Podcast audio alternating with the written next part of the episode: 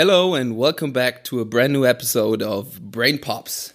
My name is Lennart Stechmann, uh, the usual host, and I'm hosting with the great uh, Dom Teps. Um, hey Dom, how are you doing? Leonard, my friend, how, how are you? Good to hear you. Finally English again. I like that. Finally in English again. And uh, yeah, I'm I'm good. Pretty tired. I had just a pretty important practice, you know, with the Oberliga. That's why I'm a little bit late, and uh, I had to let our guest waiting a bit. But um, I'm so glad that he actually uh, was waiting. Um, one thing I think we have to explain Oberliga. Maybe not everybody knows. It's pretty low level, right? It's it's it's. Um, uh, I would call it it's the highest uh, prof- um, highest competition in amateur basketball. That's how I would describe it. That's a smart answer. I like it. I'm, I'm, just kidding. Yeah, no, we're just fucking around. oh, can I? Yeah, I can. I can curse. Can you yeah, Dom, please introduce our guest, please? You want me to introduce him? Of course, yeah, because he's sitting Of here. course. He's he wants to say something desperately. I feel that already. Uh, yeah, it's uh, one of my good colleagues. Yeah, I've been working uh, with him now for I don't even know four years. Uh, I think it's four, uh, something like that. But you know, that's cut the cut the long story short. I'm I'm very happy that he is here today. Finally, I mean, he was meant to be here already earlier. His name is Hylke van der Zweep, and uh, we like to call him also the the Dutch stallion. Hey, Hylke. Hello, guys. How are you? It's so great to have you here. This is going to be. I already feel the vibe. This is going to be fun. It will be. It will be. Um, yeah, you guys look extremely tired. If I'm honest, It's- you That's not the best compliment I had today. ex- tired but happy. You There know, you you guys look like you you had a had a very long but successful working day. Uh, the season has started. I feel.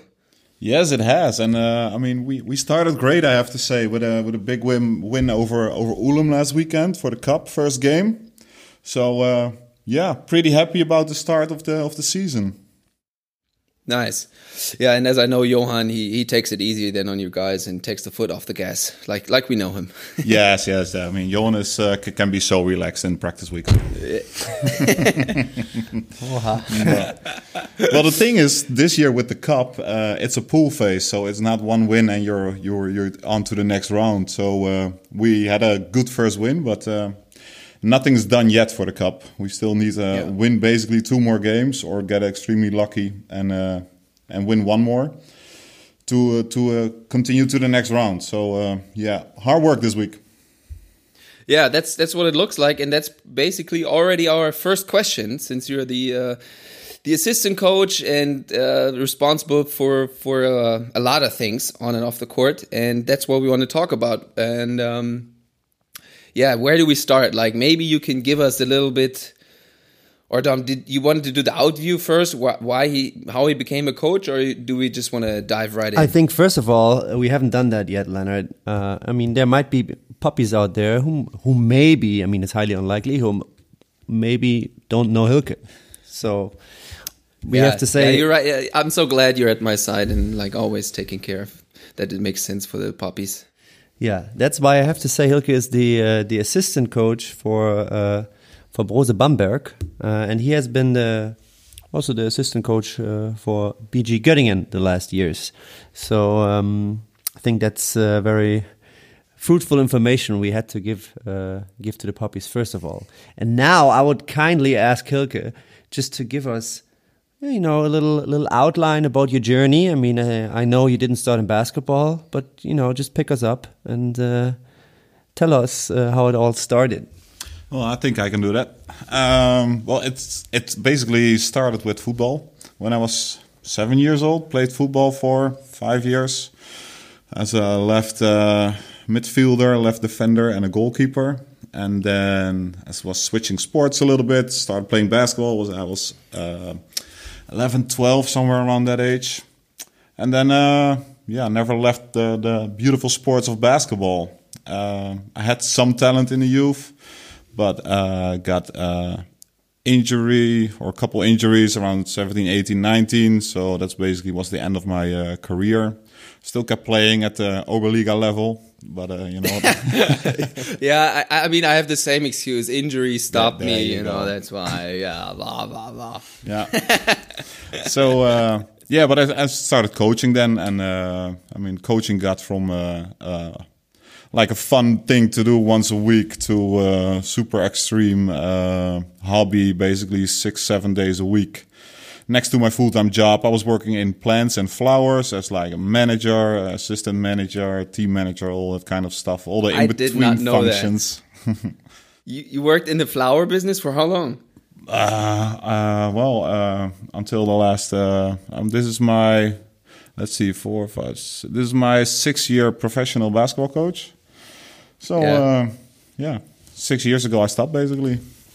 And on a little so. side note here, sorry Hylke, I have to say I I think it's always amazing when he, you know, usually he takes care of the flowers in our practice gym. Yeah? Plants, down the plants. Uh, sorry, the plants, of course. My bad. Big difference. Big difference, yeah.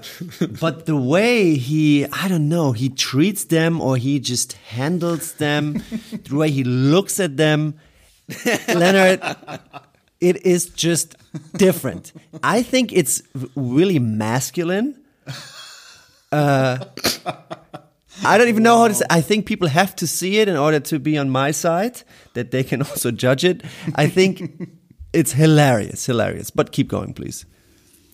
So yeah, working full time in plants and flowers, and doing basketball as a as a side job basically. But it was pure hobby and I got more serious and then started coaching a national team like uh, under 14, under 15. And that's when I basically met Johan when uh, I got asked to be uh, assistant coach with the under 18 national team. And I think it was in 2013, 14, somewhere. I don't even remember.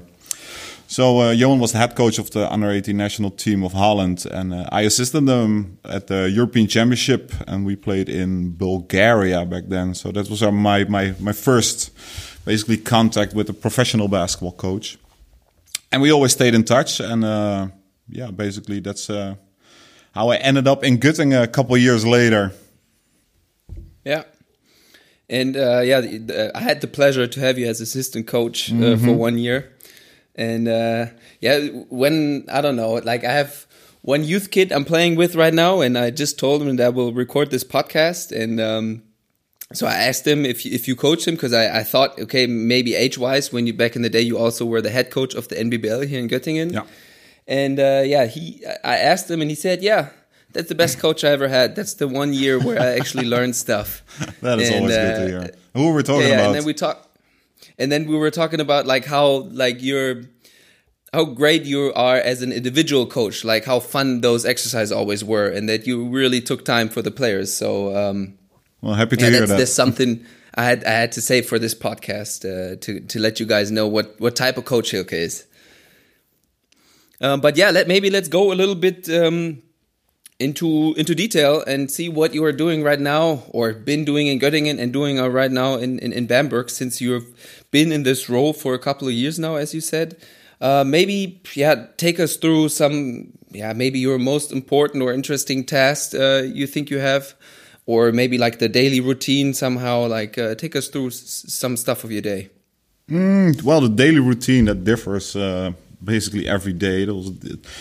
It's uh, let's say preseason.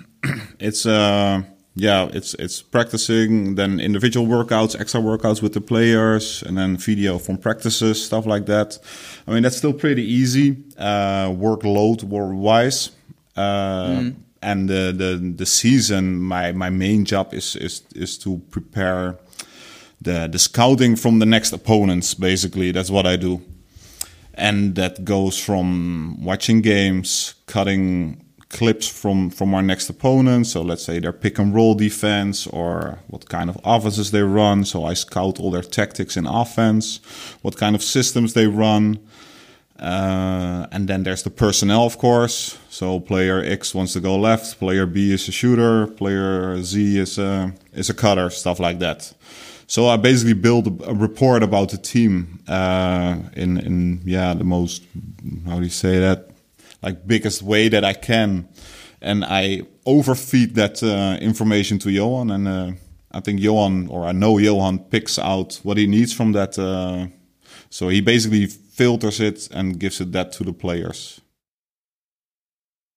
Basically, on a very very much smaller scale, uh, I, I also did your job once I back know. in the day when I did the FSJ. I also Yeah. did. I mean, I just did the video cutting basically and like some small stuff. But yeah, that that's when um, Johan back in the day didn't have an assistant coach and like kind of did. I mean, obviously he did most of the work just by himself alone. But then he tried to do some like some smaller stuff. He um, gave to us FSJ last back in the day. Yeah. So I kind of know a little bit about about your tasks, and I think it's just super interesting how how you and Johan by now have like uh, scout opponents because I think this is really really unique and very uh, special and with with attention to the detail how you guys prepare for for games and Yeah. uh, maybe you could take us a little bit through yeah I don't know how much you can tell us but through the workflow without you know like you know what you can say and whatnot I think so. Uh, well, first I have to mention uh, Jimmy as well, our uh, uh, oh, Julian Meyer. Sorry, Jimmy. His name is Jimmy. yeah, nick, nickname Jimmy. Uh, he also provides Johan for every game an opponent with a with a lot of information. Um yeah with the stat yeah we talked yeah. about that Yeah, yeah, exactly. And then, um, so yeah, uh, what do I do? Uh, normally, I watch like three or four games from uh, from my next opponent. So normally, it's the the last three or four games that they played, and then.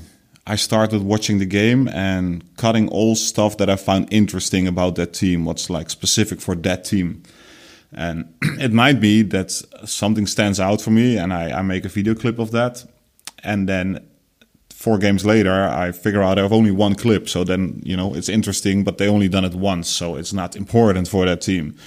Uh, but I don't know that if I just started a game, game one base, uh, that I, that I scout. So that's how you, that's how I cut like all the things that are interesting and you, you'll figure out uh, tendencies from, from teams.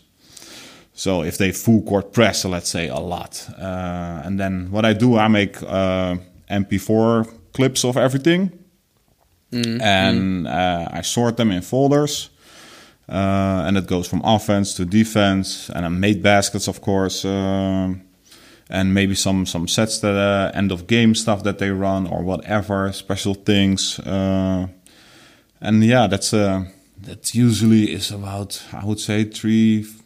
400 clips, including made baskets, um, that I hand over to Johan. Yeah, it's a lot. I mean uh, that's e- at least one possession each clip right yeah, yeah, exactly. so at least at least tw- about 20 seconds Mhm, yeah, mostly it's around. Yeah, maybe a little less. Uh, made baskets are normally a little less, but yeah, around let's say around 20 seconds.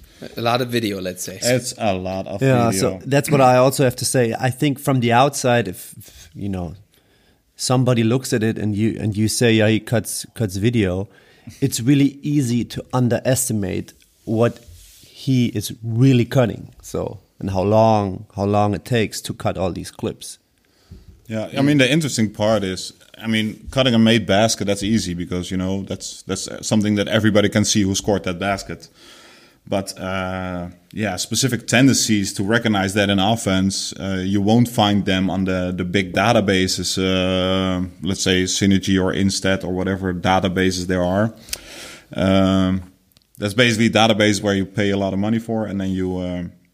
Can get online. They scout the games for you basically, and you can extract from that website uh, every rebound from player X in year 2018 or whatever. yeah It saves time, probably, right? uh, yes and no. Yes, it saves time because you can uh, right away click on, for example, rebounds player X. But no, it does save time because you have to download everything.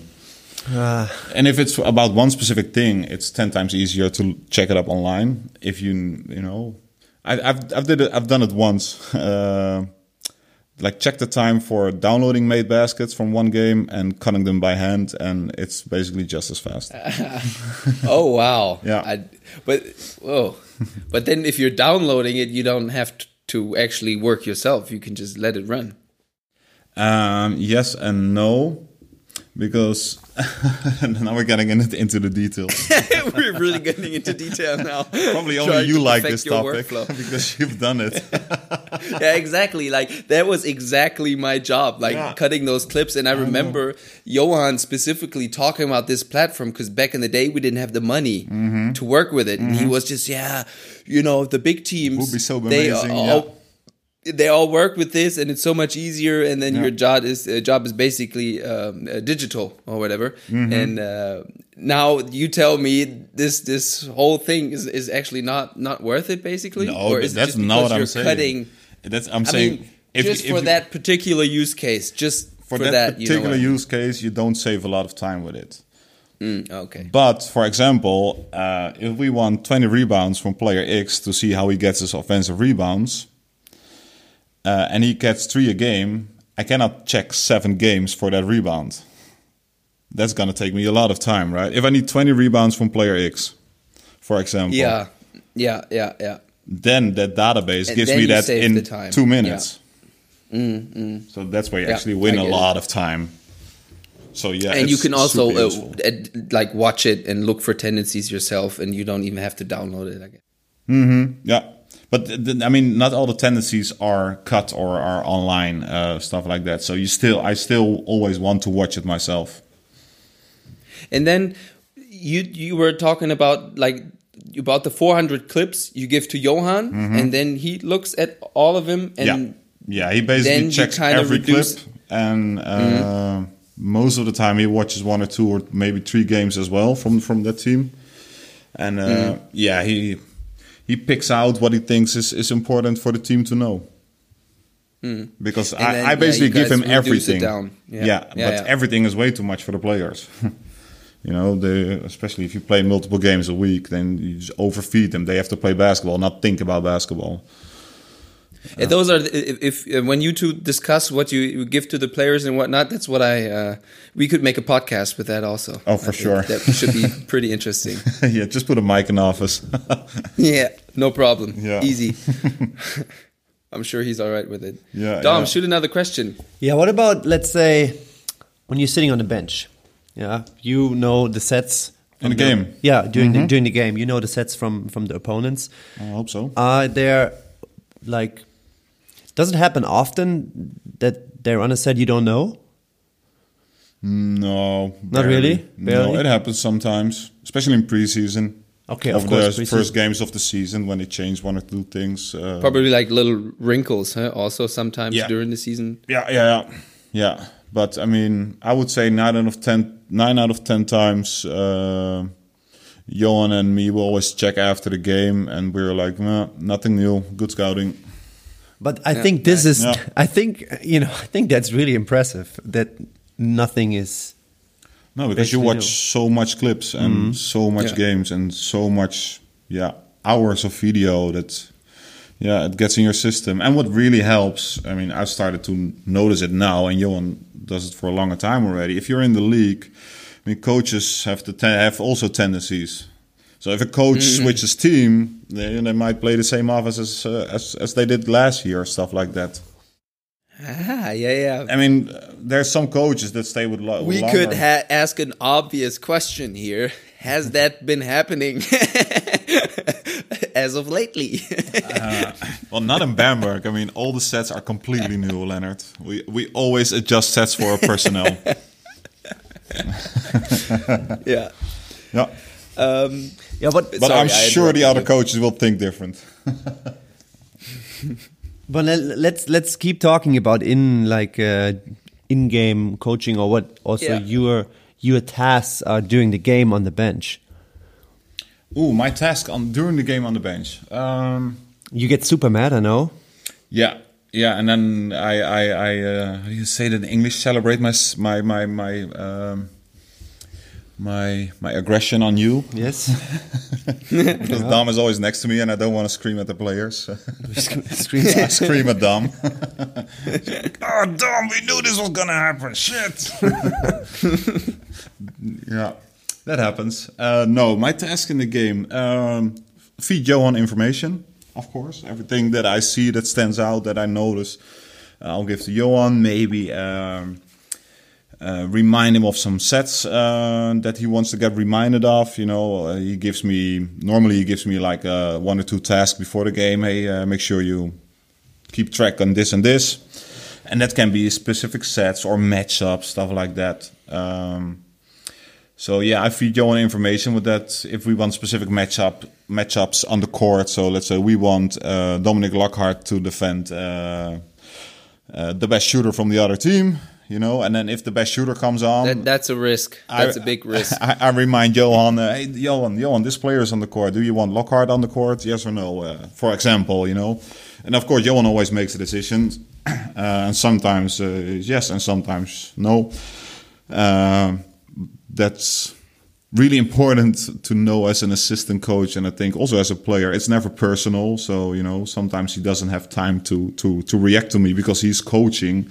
Uh, and then you know our communication can be really short and especially for outsiders sometimes it can look that uh, you know we're angry at each other or whatever we just communicate really short because we need to spend our time on, on more important things that are happening on the court uh, Yeah, yeah. Yeah. But it probably you guys already working this long together. You, I would like you know you in German you say you communicate with the eyes already. You know, Mm-hmm. like there's you only need one look, and then sometimes you already know what the other one is thinking. oh yeah for sure i mean that's Because you guys see the same stuff. You talked about it over and over Yeah. again before games. yeah, Probably. yeah, yeah, yeah. That's totally right. And like you said, the longer you work together, the the more you're gonna have that. Yeah. And what else do I do? I always write a lot of stuff down um in the during the game, and that's basically. You know, I'm filtering information from that what I write down to give to Johan uh, at the start of every timeout, uh, in between quarters, in the halftime. uh, Just tendencies that I'm noticing. Uh, you know, they always score from the low post, the other team. So do we want to change that or not? Or this offense works really well for us. We get three open looks, um, so we want to keep running that stuff like that. Just feed them information. yeah, No, that's yeah. Keeping track of the game plan and how it's how it's going. yeah for sure. Yeah, yeah, yeah, yeah. yeah. Yeah, that sounds so interesting already, and very much as a let's say basketball enthusiast, uh, enthusiastic, very fulfilling in a way. But then also at the same time, I see like uh, um, possible frustrations. Let's say, uh, like for example, Explain. when we talk. yeah, yeah. When we talk about um, preparing for a game, Mm-hmm. and you you and Johan just figured the team out. You know, I guess sometimes you have that feeling like Mm-hmm. Oh. we know it all. we practiced it. The players understood. Like we went way into detail. We all really know. There's no way they come up with something that we don't know. Mm-hmm. And then the team goes out there and it all goes to shit. like you know, like there are those days. There's just That happens. Maybe And you, we've had those. You know, and then how do you handle that? Because basically, that's it's nothing you can control, really. No, that's true. Um, how do you handle that? To a certain extent. Teams totally surprises us. I mean, I think I had it once. That a team I mean, no, no, totally no, no, no. If- What do you mean? No, not not even when they surprise you. When they do the stuff you scouted and it's still working, because the the Ah, players okay. cannot do what you've been telling them, basically, because they just I don't know. Sometimes you have a bad day, you're Yeah. not there mentally. The shots are not falling. Maybe you're even doing everything right, but you're still losing. Well, if you're doing everything right and you're still losing, then you did everything you Then could, it- Mm. and then then then we can totally live with it. Um, but if we're not doing the things we're supposed to do, Mm-hmm. um, then we'll keep searching for the player who uh, who does what he needs to do. and you know we have twelve, so uh, there's Aggression options. is always coming my way from Hilker when things don't work the way I supposed they are supposed to work. yeah, but let's let's that. say yeah but i was i was heading uh, obviously during the game you try to control as much as you can and mm-hmm. help the players and get Oh, them yes. back into rhythm Yeah. i'm talking more like emotionally after the game you know, like- emotionally after the game. yeah like how do you handle that if that happens sometimes like is that like i'm i'm aiming for the question like satisfaction from from from the job because I at the one side I see it how how fulfilling it can be as a basketball enthusiast and whatever, and then how frustrating at the same time. Yes. Um, I mean, it can be frustrating if if you prepare really well and it doesn't work. Um, how do you handle that? I don't know. Just what I, I mean, just check after. yeah. I mean, there's a there's a difference between um, uh, my role as an assistant and how I was as a head coach uh, four, five, six, seven, eight years ago, or or with. Uh, um, because I don't actually really know how Johan does it, but now as a pro, you know, it's pretty easy. Uh, forget it, learn from it, focus on the next game, and that's not not easy uh, at, at that moment, but that's Easier said than done. Yeah. that's way easier said. That's how it should be. Um, and we'll watch video, of course. So, and then we have to learn from it, and then maybe practice extra on it or whatever. Um, as a head coach, and especially when I was coaching youth uh, back in the days, uh, I was pretty lucky to coach some some some nice uh, age groups uh, with, with with some talent. And I was always expecting way too much as a head coach. I remember that, and then it didn't work in mm-hmm. the game. And then I was screaming, "Eh, "We practice it the whole week, and you, why you why how do you forget this and stuff like that?" Mm-hmm. And mm-hmm. one thing that I learned, and I'm not sure who told me that or I read that, or is that you know if if the team doesn't do what you are hoping them to do, then you know it's basically your communication or your way of practice that that didn't work good enough. so I'm always um, trying to look into myself what I should improve um, in my practices uh, and and and coaching uh, that the players can do what I expect from them.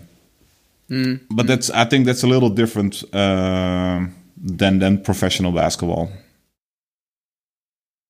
Uh, how how because it's not as because professional athletes they've been in so more uh, situations they should know better you know they, they should be able to pick it up in one week practice basically and you know Mm, yeah, that's what you expect. They're they're pros, and Yeah, What you exactly. were just talking about their kids. Yeah, yeah yeah, so, Okay. so there's a difference in that um, You see a different res- responsibility. Let's say yeah yeah for sure and as, as a coach as well that that's interesting. It's a very interesting thought. Yeah, yeah, I, I like that answer. okay well thank god psychologist likes it We Dom. passed the test. We we can keep it. We, we, Mr. we can air it. Okay, Mr. Sophist- Dom, you, you can let him know now that we're actually airing it. Before this, it was all fake. Mr. Sophisticated, huh? yeah yeah yeah thank god he likes it Uh, let's yeah, come, get us back on the road, Dom. Yeah, uh, you know, I just uh, want to keep talking about, uh, you know, the the bench during the game. I mean, we had that the last two episodes, but I also want to want to hear it from you. What is different now since there are not that many uh, spectators anymore uh, due to Corona? But maybe also in general, what's what's really important for you uh, on the bench? What do you, what do you? T- is there anything you tell yourself what you definitely want to show on the bench? Behavior wise, yeah i mean i know where you're going i know where you want to go um, you know me, huh? yeah and Yeah, it's, it's, it's also Dom just wants confirmation so he can act like a fucking maniac on the bench. you give, give him clearance to act like a maniac. yeah, yeah. I mean, I think it- it's it's our team that is known for it. Uh, we had it last year with Göttingen uh, uh, at the tournament, and, and now we try to to set the same same spirit. I would say so. We're just uh, basically the biggest cheerleaders that are out there. Uh, we like to say that we're trying to give as much energy as possible uh, in good times and in bad times. Uh, Because you said once it's, and that's actually really important. It's for, I mean, it's it's easy for everybody to support your team when you're up. Yeah, I mean, when you, when you make three threes in a row, it's easy to cheer, right? But Yeah. but now Yeah, be yeah. be motivating and enthusiastic when you have a timeout when they made threes, uh, three threes in a row, for example. Yeah, that. But that's something you can learn, I think. Just do it every time; it gets easier. and I mean, you know what you're doing it for. You want them to to to forget what just happened, learn from it really fast, and come out the timeout and make your own run. And yeah, I think positive um, uh, that you, you need to be positive for that. Um and get the players in a positive mindset again. And yeah, and I think it's really contagious. Yeah. Yeah. C- contagious. That that's why it's so important. And but I like uh, something interesting you said is you implemented that already also in Bamberg. I haven't seen a lot of games, but I'm just like I'm just I just believe you, let's say. Mm-hmm. And in Göttingen, and I know for a fact, especially during the tournament, you could tell that that was true. And now I'm asking myself, how do you implement that to a team or into the the culture of a team? Like having in like making sure that they don't fake it. You know what I mean? Like it, it I, I don't ever have the feeling that with you guys it's like fake support or something. I really believe that they're actually supporting. And how do you implement that? That it comes from from within. That they just don't do it to like make the coach be quiet and not like let him know. Or I don't know. I don't know. You know. Well, I think first of all, co- the coach makes it important uh, because he talks about it. And he mm-hmm. talks about it and he explains players you know there is no crowd that, that can carry you uh, basically you know when when you're down 10 and you make a big stop and, and you dunk on the other side and the, the gym explodes that, that gives everybody wings. It's not there yet. So we you know we have to be our own crowd now basically. Mm-hmm. Mm-hmm. And you know positive energy will carry on. It, it is contagious. And so we make it important as a team. Coach Johan talks about it. Uh, he lets the players know we think it's important, and then I think Dom and, and I for sure we, we lead by example, and that. Uh, I was about to say that. Last but not least, least lead by example. huh? Yeah. That's the key. and we're on the front of the bench, so you know if we look to the other side of the court, everybody sees us Yeah. jumping up, and you know then Always fun to watch and listen to you guys. I can tell you that. happy to hear. But uh, you know there's there's nothing fake about that. I mean, in the third quarter of the last game, I, I- my voice was gone. I don't even know why, but whenever I do my warm ups at the end of my 15 minutes, my voice is always gone, and I have no clue. If somebody is out there and can help me with that, that would be that would be awesome. I mean, that was that's another task we have in common. Uh, the first year when I played with you guys in BBL, I mean, I was you know Dom mentioned it a lot of times on this practice that I was actually a, a, a practice guy, but that was my fucking job during the Exactly. the game. Really, like literally, that's what I sometimes got paid for, acting like a fool on the bench. acting like a fool. But also, I mean, I've seen. Oh, I, you I was there most of the games, so uh, yeah, yeah, yeah. And I know that you, you and was it you and Lenny, me and Lenny, yeah, yeah. and was Jacob also there? Jacob Albrecht, Jacob Lenny Larisch. Albrecht? No, that was the year after me. Ah, okay. Ah, okay. I wasn't there anymore. He he, Yeah, he had to the same role. over and he he did perfect as well. yeah. I mean, if if you like, yeah. Not, let's not get too deep into roles, but if that can also be a good role, I'm not trying to take any way and anything away from from them, especially, and also not from me, obviously. No, and and one other thing that I always used to tell my players, um, you know, if you're active on the bench, like cheering and and and you know talking, uh, watch a screen there, uh, stuff that you would communicate on the court as well. If you get subbed in, you're always more ready. Yeah, That's my that's I- also I t- a 100% huge agree. Take on f- for me on that one. That's, that's uh, I don't know about earlier, but that's my first little brain pop again. It's not nothing new, but it's just something I realized again. Yeah, Yeah, nice. Be active in the game. It's a good one.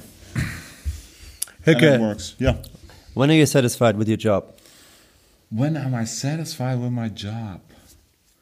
Well, if there were no surprises, uh, if we look back and there were no surprises, basically. So that means my preparation was well and nothing uh, slipped away from me or I didn't miss anything. So if there were no surprises, then then then basically I'm satisfied about doing my job.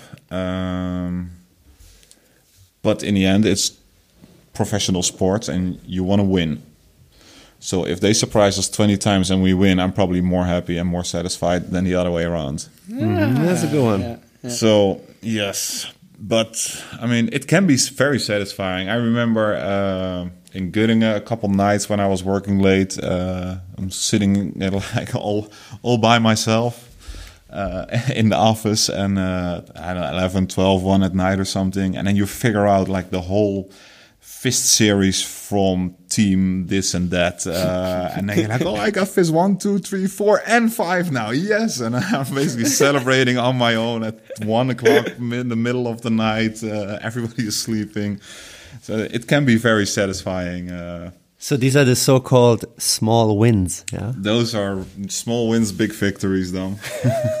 if if the poppies could see his face right now, the the way he talked about this, that was just pure satisfaction just on that answer right there. There you go. Yeah. There you go. Hylke, congratulations, you're in the right business. Yes. yeah, I figured that out a couple years ago. yeah. So we have we have we have talked now about uh, your role doing the doing games. Yeah, also your role like doing preseason. But let's be more specific. What is your role doing practices, for example? Do you just stay there and watch, or Do I stay there and watch? I try to do a little bit more than stay and watch. Um, um, my role on practice. Uh, first of all, I want to bring the right energy. Uh, I'm trying to keep like an eye on what's happening around the court. So basically, help you provide when you warm up with your stuff. Make sure everything's clear, cleared out. Make sure the water is there. Just check all those things. And it's not my main job to to to that the the water is there for the players, for example. But I'm always checking on those things. because? Tell me a little Team secret. effort. No, Leonard. Here, here comes the secret. Oh, I know where you're going. Never assume. Oh my god, I don't know how how often I had to listen to that, but it, it is a me very too. very very good one. Me too. Oh. Yeah, it always works. So I'm just basically with my head up on practices, what looking around to make sure everything is arranged uh, around the practice. You know, if there's a wet spot, I'm making sure that somebody is sweeping. Might be me, might be Dom, might be Enzo, or whoever there is. Um, stuff like that. Uh, uh, our physio is doing the 24 second shot clock. If he is uh, needed on the court with a player, I'm the guy that makes sure that somebody else is taking over the, the shot clock. So th- those are the things uh, around the court, basically. And then on the court, uh, I'm I always try to position myself like totally opposite of Johan. So basically, like referees, you know, they, they work all night, always opposite. Um, that's how I try to uh, position myself on the court, um, so that we both of us combined have the, the the best vision on the court. I would say. and then what I do, uh, um, yeah, I'm coaching, of course, um, during practices, during. Um, um, yeah, help trying to help players. I mean, Johan mostly get, does the the general topics, and then he sometimes talks to player sp- specific. And I like to jump in here and there to get like an individual player to tell him uh, about something that he needs to do, or that he did really well, or that he needs to do different. Um, so I'm always like in between. Um, in between the players, I would say they're not not the the general talking coach, which is of course uh, the head coach, um, but more on a, on a on a little personal level, um, where other players don't even have to notice it that I'm talking to somebody, and then Yeah, help th- them that's with it. that's really really interesting. Like building like some that you just talked about because that's uh, also written down in our notes. Like the the relationship, the building relationship with players, and where the difference is between the relationship of a head coach with players, and then compared to the assistant coach in like like how do you complement each other? Kind of just like you described earlier during practice. Um, well, my role and my job and my task, but also my personality um suits well, is is to always be helpful and, and friendly and motivating to the players always. So also Yeah. after a bad game, when the coach might be mad or not satisfied or uh, stuff like that, or practice didn't run well, uh, then I, um, and that's also what Johan wants from me. Um, I need to be, and to Dom with me, of course, we need to be the the, the positive vibe then to you know to turn Yeah. around the vibe uh, if it's Keep not going up. too well. Keep the spirits up, exactly. so yeah, that's that's, and then how you yeah, uh, I mean, players come to me for extra little video sessions if they don't understand something, or if they want to see something extra, or you know they want to check on their offenses, or if players come later with the team and they're behind on the mm. on the tactics. Uh, you know, I help them with that. Uh, so I'm always trying to help players with with as much as possible. Possible, uh, and it's basically always basketball wise. Mm, mm. Yeah, just the little things, yeah, you know, the, the, little individual things. I mean, the coach has the responsibility for the the responsibility for the whole team, the head coach. Um, so I maybe have the responsibility for all the little things around that, the indiv- little individual stuff. Individual, yeah, yeah mm, I get it. Yeah, makes sense. Makes total sense. Yeah. Yeah, and you know, what I also liked uh, what you said before you were talking about basketball during practice that you know he also checks the the small things like if there's water there's enough water arranged if there i don't know if there's some sweat on the court that needs to get uh, swept off swept off exactly and that is a little bit what i always uh, one of my favorite uh, phrases is sweep the sheds sweep the sheds basically means just uh, don't be too big for the small things that need to need to be done. And I think that that's something that characterizes all of us.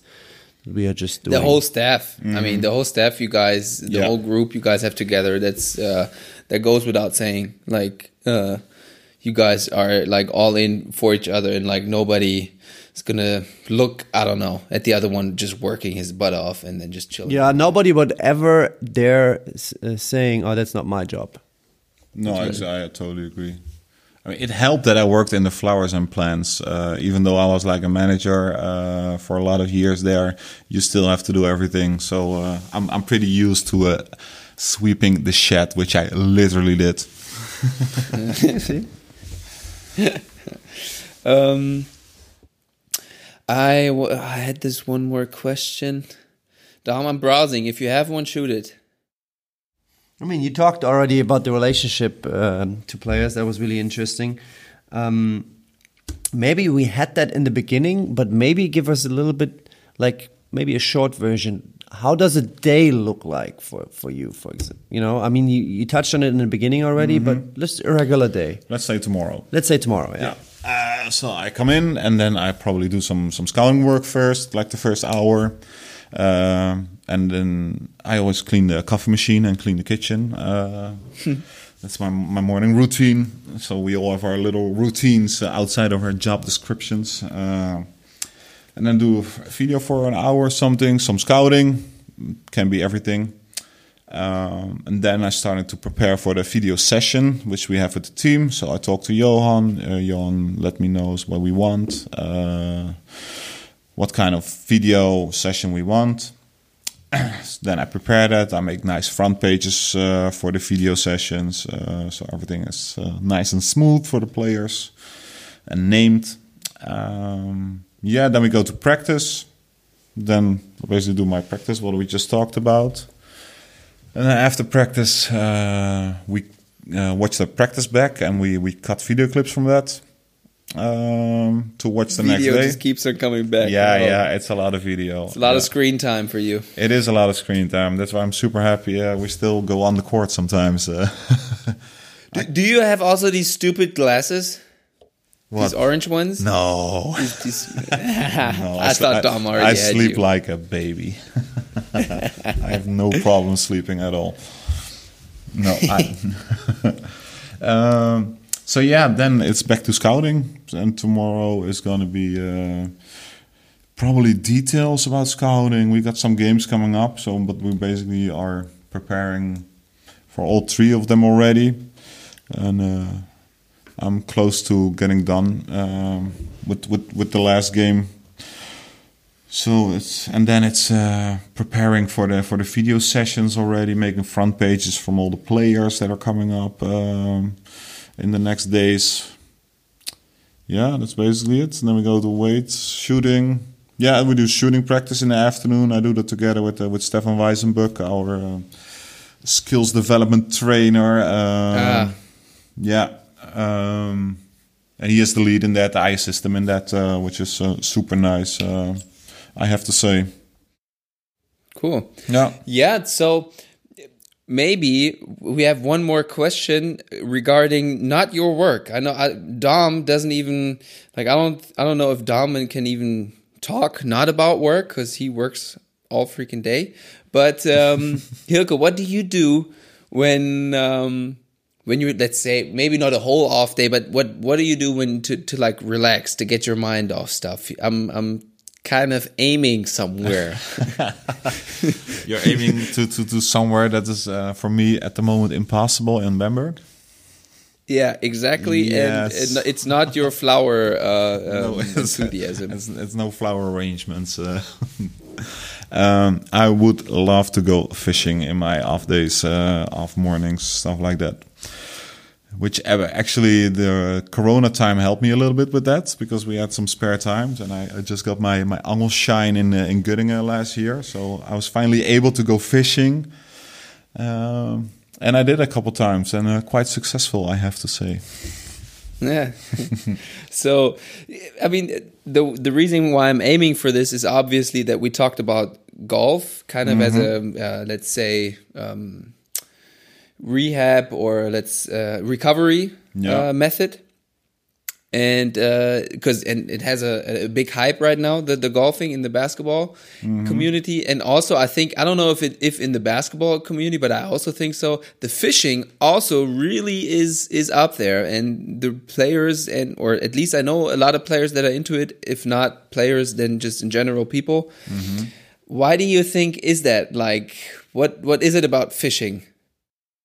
For me, it's two things. I I have I have to say. One is just being outside, and that's probably the same as with go. You're outside. Uh, it's just a nice, a different scene than a screen or a basketball court. Just being inside, uh, every, all all basically all the time. I I I need the outdoors. Um, so yeah, fishing is a, a great reason for me to go outdoors. Uh, the other thing is it, it totally gets my mind off the daily struggles. Let's let's say like that. And um, yeah, I, mean, I know a lot of people who don't fish say that fishing is really boring. Um, so they would say like, okay, if you're bored, then you got all the time to think about your work and stuff like that. But for me, it's totally opposite. I mean, if fishing is boring, you do something wrong. First of all. So, um, and otherwise, you have to make it yourself interesting. And I mean, there's a, a level of, of excitement uh, in in fishing, and uh, especially if you, um, I mean, there's some kind of fishing that are more interesting than other ones, uh, anxiety wise. If you fish with the electronic uh, beepers, you know, you just throw it in basically. Wait until you hear beep, and then you have It comes fish. out fried. almost. yeah, that would be amazing. I would still do that though. Yeah. And then you have the fishing on site, basically, where you just are looking around, hunting for for fishing uh, for fishes, and you hope you you you'll see one, and then you you know you just sneak up there uh, through the through, through the reeds uh, on on the bank and you know, lower your your lure or, or your bait in front of his nose and then watch him go get your bait. Uh, that can be super ex- uh, exciting. Uh, and you really, my I, I I remember that I used to do that a lot. I mean, the opportunities in Göttingen were not f- for that kind of fishing. But your heartbeat really raises uh, on those moments uh, when you see a see fish that the way going you for your lure, it, and yeah. you you see the fish coming and you're just hoping it's gonna get, go, go for it. And especially if it's a huge fish you know we're talking about 10 15 20 kilo fish which which, which is possible then uh, it can get really exciting exciting.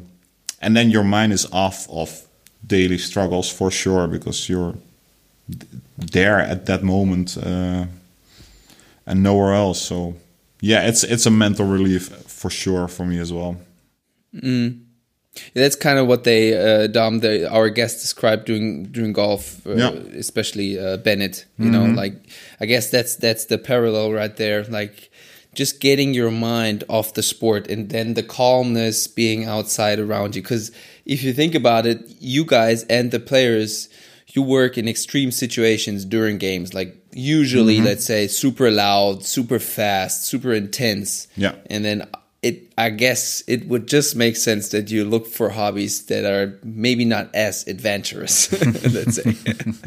That would make sense. Oh, well, no, adventurous is exactly the wrong word. The way you describe just described fishing. Uh, let's say uh, active, Yeah, yeah, yeah. Physically active. Yeah, you, you you get what I'm saying. I totally get you. Yeah. Another thing that I like to do is uh, is cooking. Probably that's my other.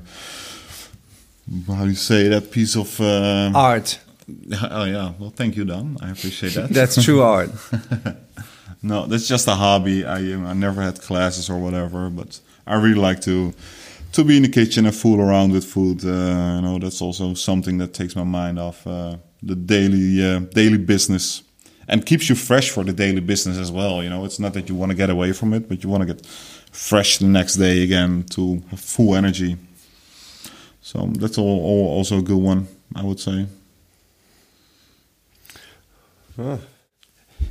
Dom, we, do we want to like um, get into the brain pops section where we talk about maybe past brain pops we It's had on uh, earlier it is episodes? r- f- it is absolutely ridiculous. I was about to ask exactly that without asking you for permission, though. So Oh.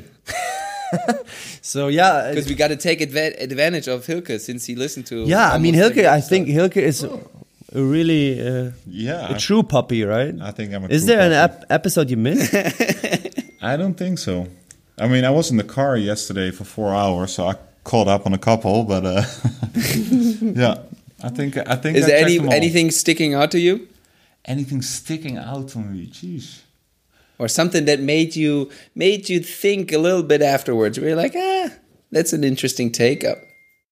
Uh, I got reminded of something that I knew uh, that I shouldn't do. Um, that was with um, the podcast with Rosie.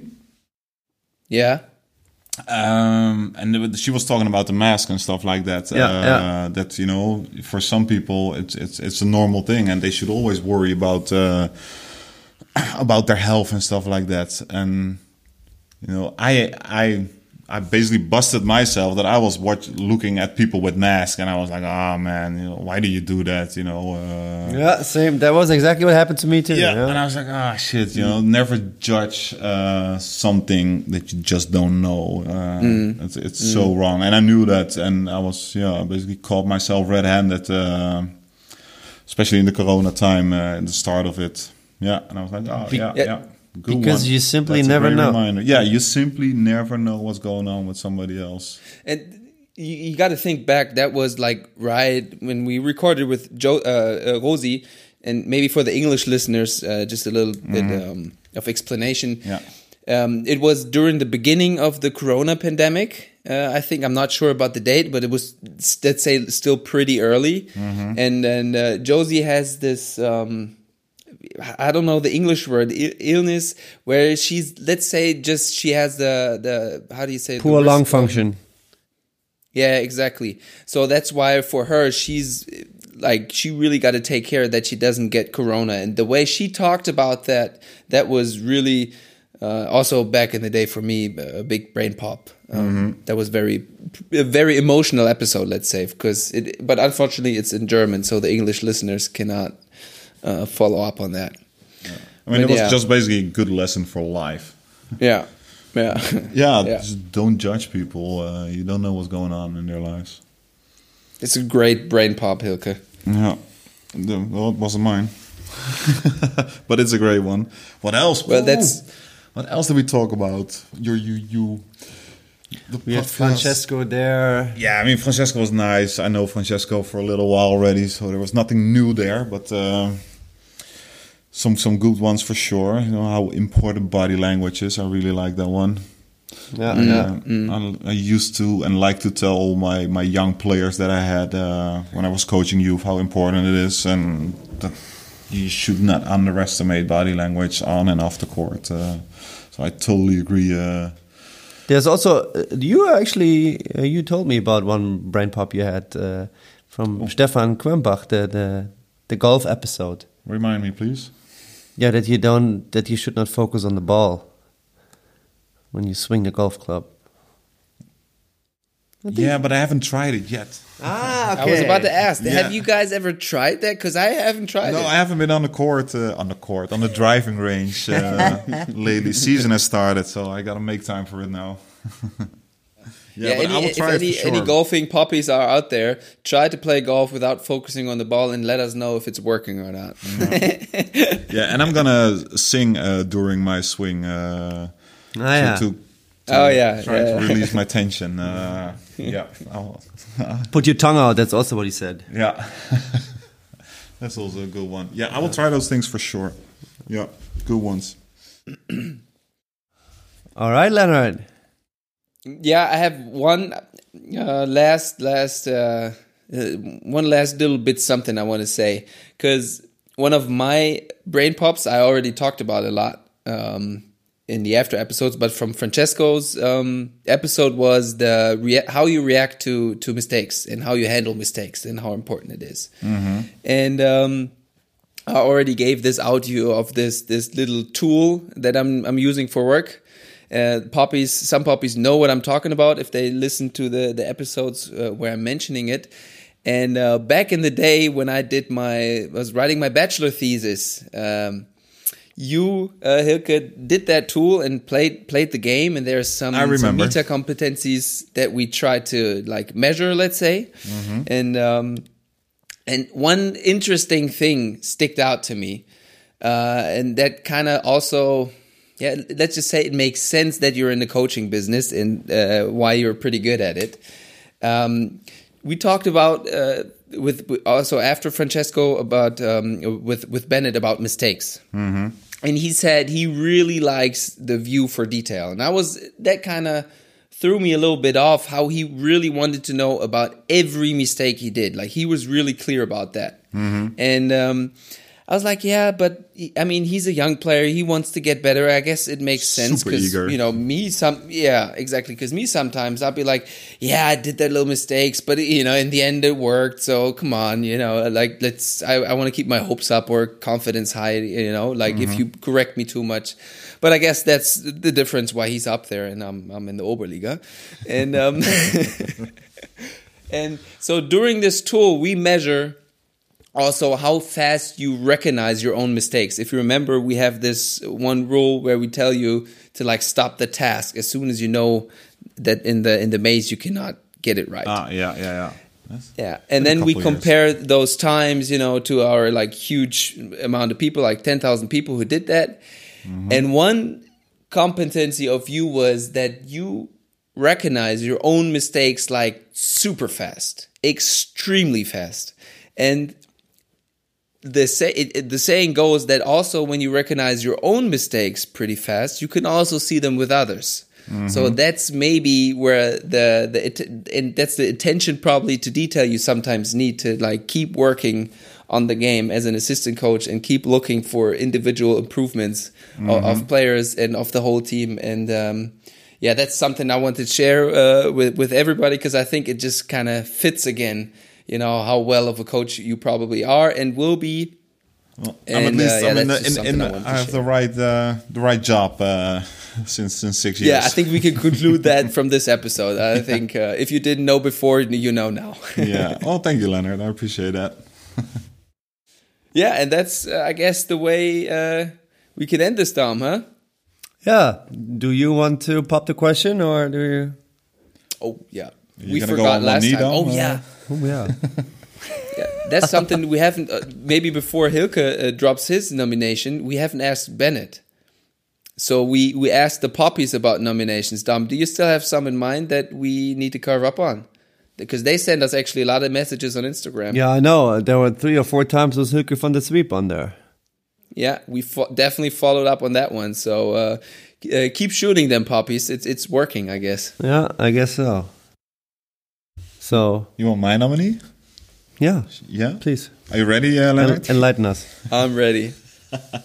Um, well, it's it's going to be a little bit of a of a challenge for you guys um, because of the time difference. Uh, but uh, I know what's coming. yes, I would. Uh, I like love to, it. to nominate uh, uh, Mitch Creek. Cricky. Ah. Yeah, I yeah, mean, I like that, Mitch. Let's do that. he was a player in Göttingen for two months, I think, something like that. Yeah, he yeah. Finished his uh, season in Australia, and that's when he came to to Göttingen to help us out in the end. And uh, I have to say, Mitch and also uh, Will Buford, who uh, helped us out that season in the end, a little longer. Uh, yeah, they. They, they turned some things around and and Johan They got us over the hump, to say the least. yeah, yeah, exactly, and and not just only by being very good basketball players, but also uh, the energy that those guys brought to practice and uh, and around the team. Uh, yeah, it was uh, that was new for me to see that on that level, and uh, Johan talked about that those things al- already a couple times, and it was my first experience with it. How how one or two players can really change the complete energy in a team, and on practice, and everything got so competitive uh, all of a sudden on practices, and yeah, that was super interesting uh, to see for me. And uh, and I think Mitch is a great, super funny guy. Uh, Who've seen some things in the world, uh, you know, sniffed uh, at the NBA a little bit, uh, played in Europe, played Made in his Australia. dream come true. Yeah. Yeah. So uh, I think. Uh, I mean, I had uh, honor of visiting him in yeah, I was gonna say you for two and a visited half down. weeks, two weeks basically. Yeah. Yeah, so, we could uh, definitely make this work. That's that's a great nomination, and I remember that turnaround in practice because that was the point where I couldn't keep up anymore. well, that's that's also a good thing. If your practice players cannot keep up anymore, that means the level is improving. Yeah. Creaky, you little uh, pelican. That's how he called me all the time. Little pelican. yeah, I'm gonna reach out to you. Guys, it was so Yeah, much fun that. talking to you. It was Yeah. really a lot of fun, Hylke. Thanks for coming, Dom. Thanks for preparing. And, Thank you, um, Leonard. I'm really excited for the upcoming episodes. Yeah. Also, Thanks, Hylke. Thanks for having me, guys. Appreciate it. Anytime, Leonard.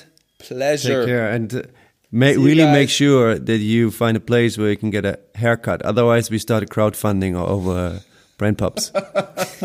Yes, please. See you guys. uh, desperate. Bye. Ciao, ciao.